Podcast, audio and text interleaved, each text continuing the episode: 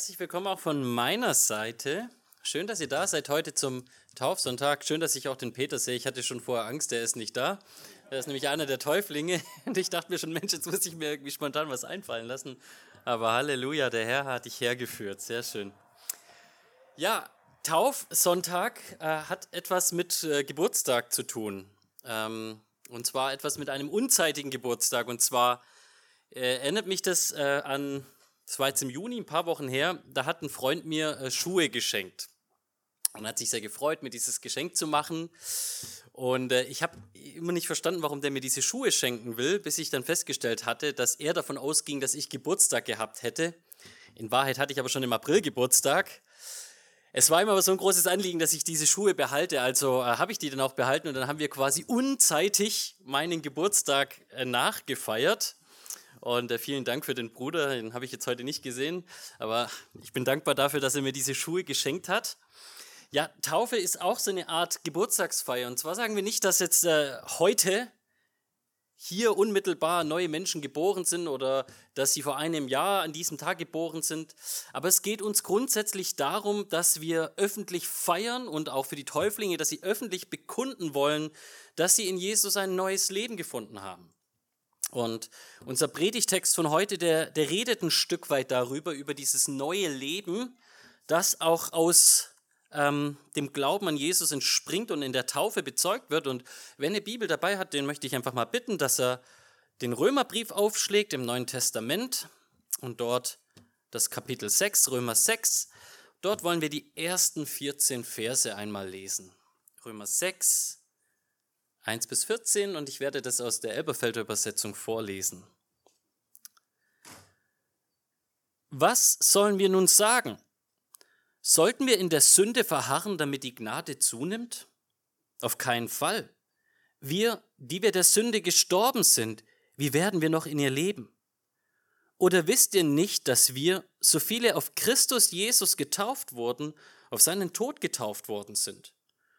So sind wir nun mit ihm begraben worden durch die Taufe in den Tod, damit wie Christus aus den Toten auferweckt worden ist durch die Herrlichkeit des Vaters, so werden auch wir in Neuheit des Lebens wandeln.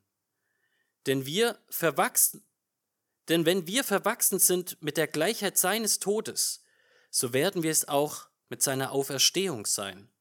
Da wir dies erkennen, dass unser alter Mensch mitgekreuzigt worden ist, damit der Leib der Sünde abgetan sein soll, dass wir der Sünde nicht mehr dienen. Denn wer gestorben ist, ist freigesprochen von der Sünde. Wenn wir aber mit Christus gestorben sind, so glauben wir, dass wir auch mit ihm leben werden, da wir wissen, dass Christus aus den Toten auferweckt nicht mehr stirbt. Der Tod herrscht nicht mehr über ihn, denn was er gestorben ist, ist er ein für allemal der Sünde gestorben. Was er aber lebt, lebt er Gott. So auch wir. Haltet euch der Sünde für tot, Gott aber lebend in Christus Jesus. So herrsche nun nicht die Sünde in eurem sterblichen Leib, dass er seinen Begierden gehorcht. Stellt euch auch nicht, stellt auch nicht eure Glieder der Sünde zur Verfügung als Werkzeuge der Ungerechtigkeit, sondern stellt euch selbst Gott zur Verfügung als Lebende aus den Toten und eure Glieder Gott zu Werkzeugen der Gerechtigkeit. Denn die Sünde wird nicht über euch herrschen, denn ihr seid nicht unter Gesetz, sondern unter Gnade. Amen. Lasst uns beten. Großer Gott, ich möchte dir so von Herzen danken für diesen Tag, den du uns schenkst. Ich möchte dir dafür danken, dass wir heute gemeinsam aufs Neue die Grundwahrheiten unseres Glaubens bekennen dürfen, dass wir in dir ein neues Leben finden. Und Herr, ich möchte dich bitten, dass du besonders mit den Täuflingen heute bist, aber auch mit uns allen und dass das ein Zeugnisfest ist, das uns hier und hoffentlich auch den Menschen am See zeigt, wer du bist und was es bedeutet, in dir ein neues Leben zu finden. Amen. Unser Text beginnt mit diesem Wort, was sollen wir nun sagen? Und das macht deutlich, dass dieser Text in einem Kontext steht. Ne? Dieses was sollen wir nun sagen ist ja keine Einleitung, sondern ein, ein Rückblick. Und die Verse, auf die Paulus sich bezieht, die lesen wir im Kapitel 5, 19 bis 21. Paulus sagt dort, denn wie durch des einen Menschen Ungehorsam die vielen in die Stellung von Sündern versetzt worden sind, so werden auch durch den Gehorsam des einen die vielen in die Stellung von Gerechten versetzt werden. Das Gesetz aber kam daneben hinzu, damit die Übertretung zunahm. Wo aber die Sünde zugenommen hat, ist die Gnade überreich geworden, damit wie die Sünde geherrscht hat im Tod, so auch die Gnade herrscht durch Gerechtigkeit zu ewigem Leben durch Christus Jesus, unserem Herrn. Paulus sagt unterm Strich, ein jeder Mensch stammt von Adam ab und ist von Geburt an ein alter Mensch. Er ist ein Mensch aus Fleisch und Blut, er ist ein Mensch dieser Welt, er ist ein Mensch wie die anderen. Aber dann sagt Paulus auch, dieser Mensch ist sündig und nicht in Einklang mit Gott und nicht kompatibel zu Gott. Und so hat Gottes Sohn alle, die an ihn glauben, zu neuen Menschen gemacht, die nun aus seiner Gerechtigkeit leben, so wie wir in Adam gestorben sind, so zu einer neuen Gerechtigkeit in Jesus leben dürfen. Wir sind ein neuer Mensch. Also in einer gewissen Hinsicht, sagt Paulus, leben Menschen, Christenmenschen, in einer Spannung. Die sind irgendwie Menschen aus Fleisch und Blut, die sind Menschen, wie es normal ist in dieser Welt, die sind Menschen, die zu einer von Gott abgewandten Welt gehören und gleichzeitig sind es aber jetzt in Jesus neue Menschen, geistliche Menschen. Wir sind irgendwie beides gleichzeitig. Wir leben in so einer Art Zwischenzeit. Das Alte ist noch irgendwie da. Ne? Wir sind immer noch die Menschen aus Fleisch und Blut, die wir bisher immer waren. Aber das Neue ist gleichzeitig auch da. Es ist also nicht so, erst kommt das alte Leben, danach kommt das neue Leben, sondern wer an Jesus glaubt, bei dem geschieht, während er seine, seine Lebenszeit ebenso verlebt, dass parallel ein neues Leben startet und das Ganze überschneidet sich ein bisschen. Und weil sich das Ganze überschneidet, überschneiden sich auch, ich sag mal, die, die ganz normalen Kennzeichen, die so ein Leben ausmacht. Paulus sagt, das alte Leben ohne Gott, das zeigt sich eben darin, dass man halt auch ohne Gott lebt und das heißt gottlos. Man ist sein eigener Gott, man tut, was man will und tut dabei sehr oft das, was Gott nicht gefällt. Und in dieser Erfahrung könnte man sich nun die Frage stellen, und das ist die Frage, die uns Kapitel 6, unser Text hier formuliert. Aber wenn Gott aus Gnade etwas Neues gemacht hat, trotz unserer Sünde, und wenn Gottes Herrlichkeit quasi dadurch so, so hell scheint, dass er uns vergeben hat, dass er uns geliebt hat, als wir noch Sünder waren, würde es dann nicht Sinn machen, auch jetzt als Christ so Vollgas Sünde weiterzuleben? Denn so mehr wir sündigen, desto größer wird doch ja Gnade im Endeffekt, oder? Desto herrlicher ist die Gnade. Also wenn beispielsweise jetzt ein Polizist jemanden auf der Straße sieht, wie er falsch parkt oder so, ne? Oder im, im Parkverbot steht, okay, das ist so ein Kavaliersdelikt und so. Und wenn er vielleicht ein Auge zudrückt, dann denken wir, okay, das ist echt gnädig, danke, Herr Polizist.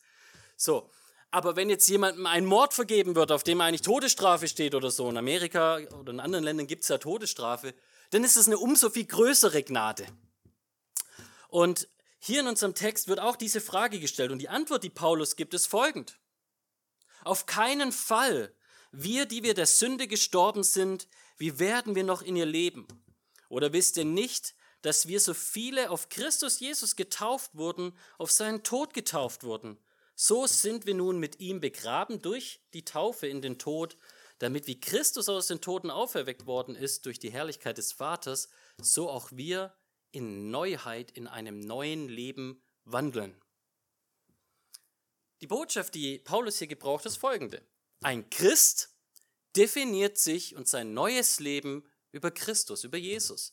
Darum werden Christen überhaupt Christen genannt. Ich habe das immer wieder gesagt und ich werde es auch immer wieder sagen.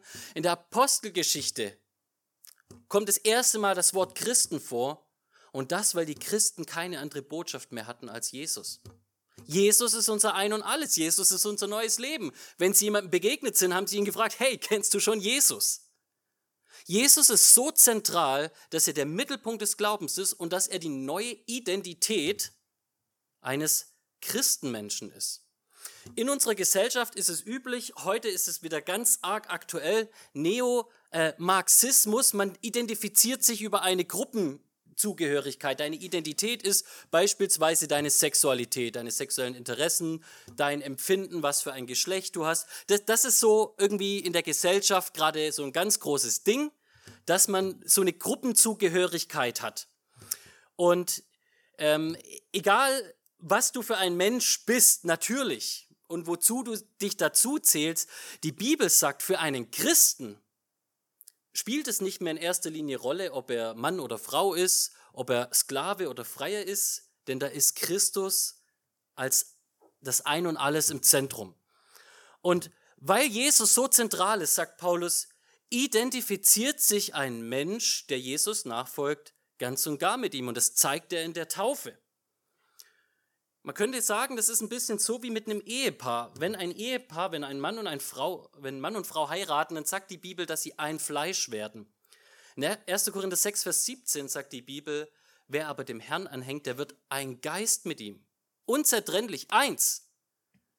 Ich und mein Partner sind ein, ein und alles. Er, er ist meine Identität. Wir sind eine Familie. Und so ist es auch mit Jesus. Jesus ist meine neue Identität.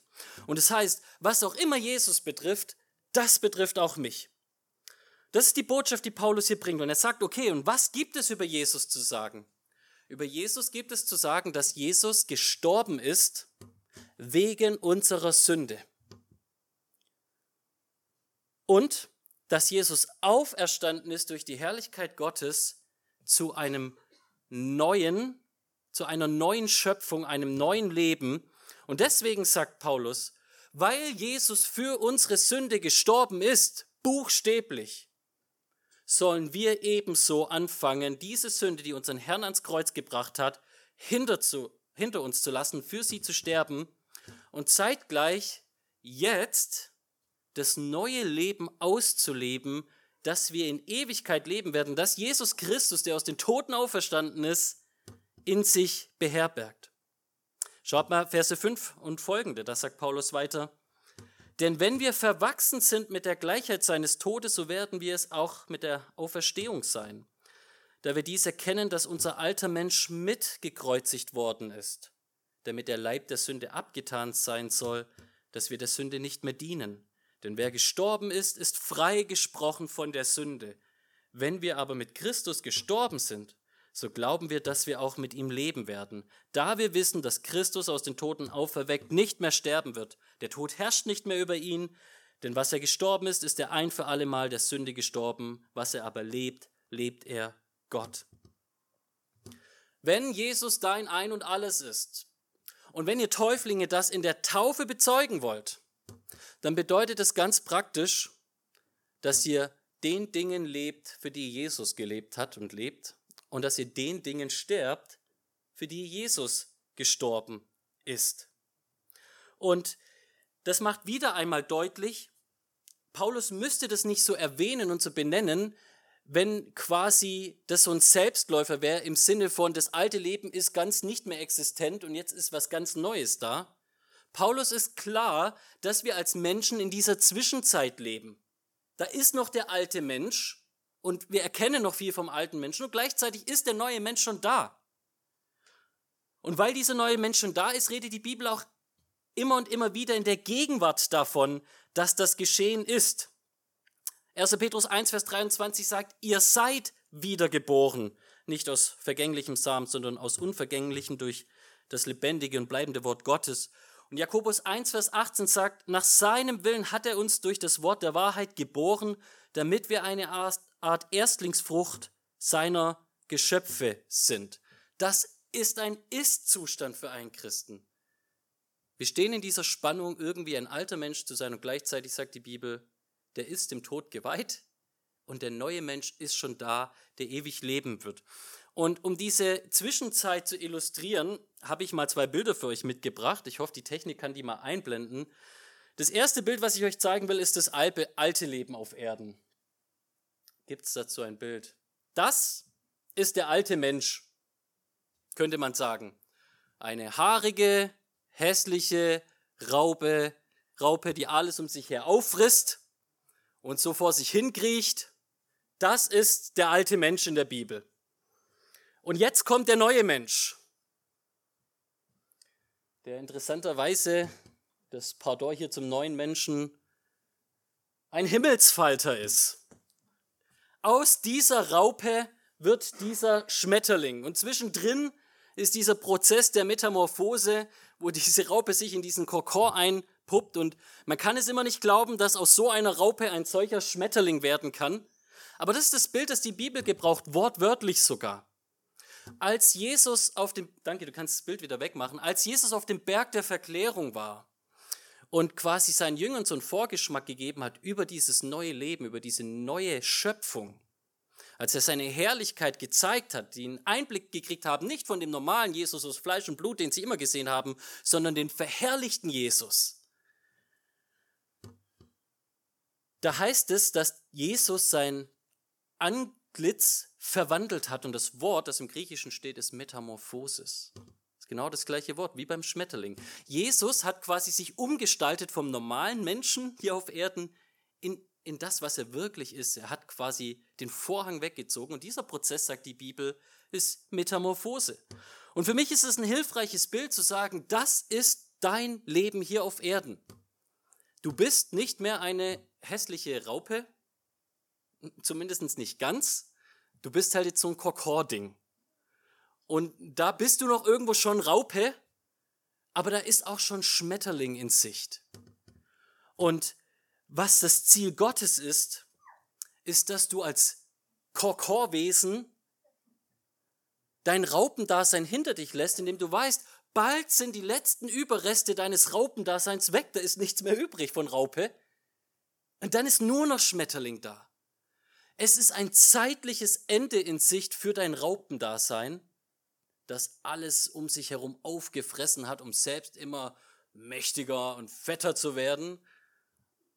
Und dann kommt der Schmetterling-Dasein und die Bibel sagt, dieses Schmetterlingsdasein ist ewig.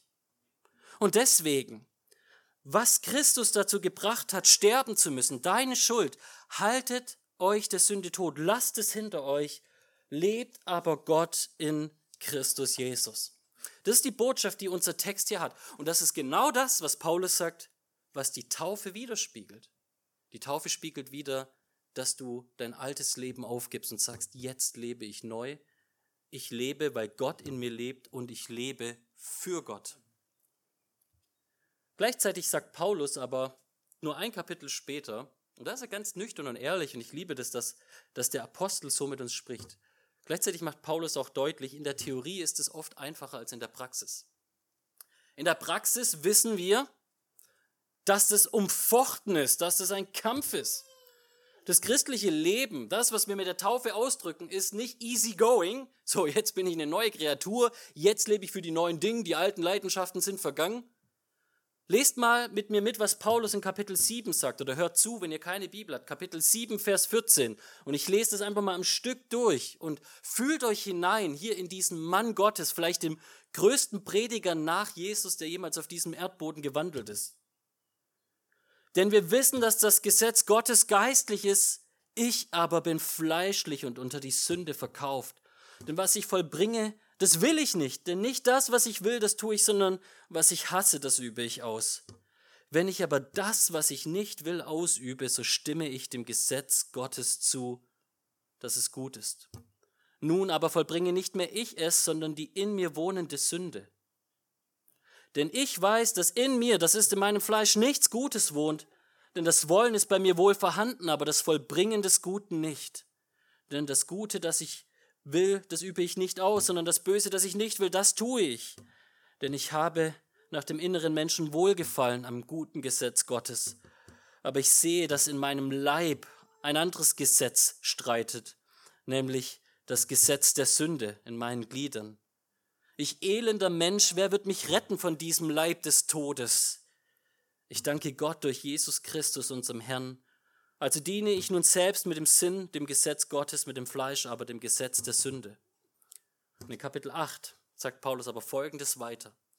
So gibt es nun keine Verdammnis für die, die in Christus Jesus sind, denn das Gesetz des Geistes, der lebendig macht, in Christus Jesus hat dich frei gemacht von dem Gesetz der Sünde und des Todes. Folgende Punkte. Erstens, das Leben als Christ ist nach wie vor umfochten und es ist schwierig und es ist hart und Paulus sagt manchmal, er fühlt sich so, wie er will das Gute tun und er tut es nie. Stattdessen tut er immer das Böse. Es ist umfochten, es ist hart, aber was ganz wichtig ist, ist, dass er in Vers 17 sagt, Nun aber vollbringe nicht mehr ich es, sondern die in mir wohnende Sünde. Und was Paulus hier deutlich macht, ist, auch wenn du vielleicht mit den gleichen Dingen kämpfst, wie damals, bevor du Jesus begegnet bist, das sündige Leben, der alte Mensch ist nicht mehr deine Identität. Da steht nicht, ich tue es, sondern die in mir wohnende Sünde. Dein Raupendasein ist nicht mehr deine Identität. Und gleichzeitig spricht Paulus sich auch die Hoffnung zu, wer wird mich frei machen? Der Gott, der dich umgestaltet in ein neues Wesen, der dich so frei macht von deiner Schuld, dass da keine Verdammnis mehr ist und der durch seinen Geist sein Werk in dir vollbringen wird. Später in Kapitel 8 gibt es diese bekannte goldene Kette der Errettung und da heißt es, dass der Gott, der das alles vorherbestimmt hat, der Gott, der es verwirklicht hat durch die Rechtsprechung, dass es auch der Gott ist, der dich verherrlichen wird. Die Botschaft, die ich für euch habe, ihr lieben Täuflinge, ist, ihr springt ins Wasser und ihr zeigt, dass ihr eine neue Kreatur seid. Und das ist wahr. Aber ihr wisst auch, dass da noch was Altes da ist.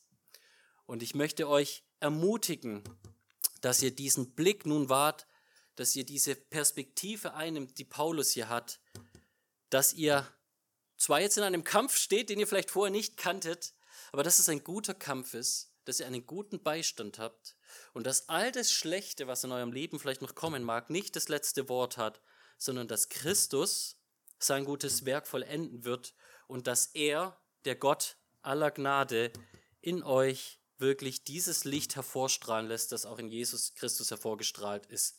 Ich will die Predigt enden mit, ich sag mal, drei wichtigen Impulsen, drei Gedanken, die ich dir mitgeben will als Täufling, aber auch euch allen. Drei wichtige, ich sag mal, Blickwinkel, die wir haben müssen, die, oder drei wichtige Gedanken, die, die unsere, unseren Blick ausrichten, wie ein Christ denken soll. Erstens, du hast eine neue Identität. Du bist nicht mehr das, was vielleicht noch oft zu sehen ist. Paulus sagt, wir sind Gottes Kinder in Römer 8, 15 bis 17. Denn ihr habt nicht einen Geist der Knechtschaft empfangen, wieder zur Furcht, sondern einen Geist der Sohnschaft habt ihr empfangen, indem wir rufen, aber Vater. Du bist, wenn du an Christus glaubst, ein Kind Gottes und das ist deine Identität. Bist nicht mehr sein Feind, du bist sein Kind. Zweitens, deine Identität ist, auch wenn du noch im Metamorphoseprozess steckst, du bist eine neue Kreatur. 2. Korinther 5, 14. Denn die Liebe Christi drängt uns, da wir zu diesem Urteil gekommen sind, dass einer für alle gestorben ist und somit alle gestorben sind. Und für alle gestorben ist, damit die, welche leben, nicht mehr sich selbst leben, sondern dem, der für sie gestorben und auferweckt ist. Daher, wenn jemand in Christus ist, so ist er eine neue Schöpfung. Das Alte ist vergangen, alles ist neu geworden. Zweitens, nicht nur, dass wir eine neue Identität haben, der Prozess der Veränderung ist im wahrsten Sinne des Wortes ein Prozess. Heiligung ist ein Prozess. Paulus sagt in Römer 12, 1 und 2, ich ermahne euch nun, ihr Lieben, dass ihr aufgrund der Erbarmungen Gottes euer Leben hingebt als ein lebendiges und heiliges, Gott wohlgefälliges Opfer. Und das soll euer richtiger Gottesdienst sein. Seid nicht gleich wie diese Welt, sondern werdet verwandelt. Werdet verwandelt. Prozess durch die Erneuerung eures Denkens, eures Sinnens, dass ihr prüft, was der Wille Gottes ist, das Gute, Wohlgefällige und Vollkommene. Dein Leben als Christ, deine Heiligung, dein einmal zu sein wie Jesus, dein Schmetterlingswerden, ist ein Prozess. Und Paulus sagt, dieser Prozess hat fundamental etwas zu tun mit deinem Sinnen, mit deinem Denken. Was Gott in deinem Leben bewirken will, was die Grundlage für alle Lebensveränderungen ist, ist, dass er dein Denken ändern will. Wenn sich dein Denken durch Gottes Gnade ändert, durch Gottes Wort, dann wird dein Leben seinem Wesen gleichförmig werden. Die gleiche Botschaft hat Paulus auch in Epheser 4. Da sagt er, dass wir den alten Menschen abgelegt haben, der zu Tode gerichtet ist und dass wir den neuen Menschen angezogen haben. Und zwischendrin sagt er, Vers 23, dass wir erneuert werden in dem Geist eurer Gesinnung, in dem Geist unserer Gesinnung. Das ist also die zweite Wahrheit. Nicht nur, wir haben eine neue Identität und das ist die Vollkommenheit. Zweitens, es ist ein Prozess dahin in der Praxis, der etwas mit unserem Denken zu tun hat. Und deswegen ist Gottes Wort so wichtig. Und jetzt die dritte Sache, die ich euch mitgeben möchte vor euer Leben. Die ewige Vollkommenheit wird anbrechen. zwei letzte Verse für euch. 1. Johannes 3, Vers 2. Geliebte, jetzt sind wir Kinder Gottes. Und es ist noch nicht offenbar geworden, was wir sein werden. Wir wissen, dass wir, wenn es offenbar werden wird, ihm, Jesus Christus, gleich sein werden, denn wir werden ihn sehen, wie er ist. Das ist das Ziel, auf das du in deinem Christenleben zusteuerst. Und das ist das Ziel, das du jetzt im Blick haben sollst, dass du nicht auf die Unvollkommenheit deines Jetzt-Zustandes schaust, sondern auf die ewige Vollkommenheit, die er dir geoffenbart hat und versprochen hat. Kolosse 3, 1 bis 4. Wenn ihr nun mit dem Christus auferweckt worden seid, so sucht das, was droben ist, wo Christus ist, sitzend zur Rechten Gottes. Sind auf das, was droben ist, nicht auf das, was auf der Erde ist. Denn ihr seid gestorben und euer Leben ist verborgen mit dem Christus in Gott. Wenn der Christus euer Leben aber offenbar werden wird, dann werdet auch ihr mit ihm offenbart werden in Herrlichkeit. Paulus sagt, diese Zukunftsperspektive ist so wichtig, dass sie schon jetzt unser Denken einnehmen soll, unser Sinnen, sind danach, nicht nach den Dingen, die hier aufhören werden. Nochmal, dein Leben hier auf Erden, das ist schon am Ende. Aber das neue Leben geht ewig weiter. Und Paulus sagt, sinne nicht auf dieses begrenzte Leben, das bald vorbei sein wird, sondern sinne auf die ewige Herrlichkeit in Christus Jesus. Das wünsche ich euch Täuflinge und das wünsche ich uns allen. Amen.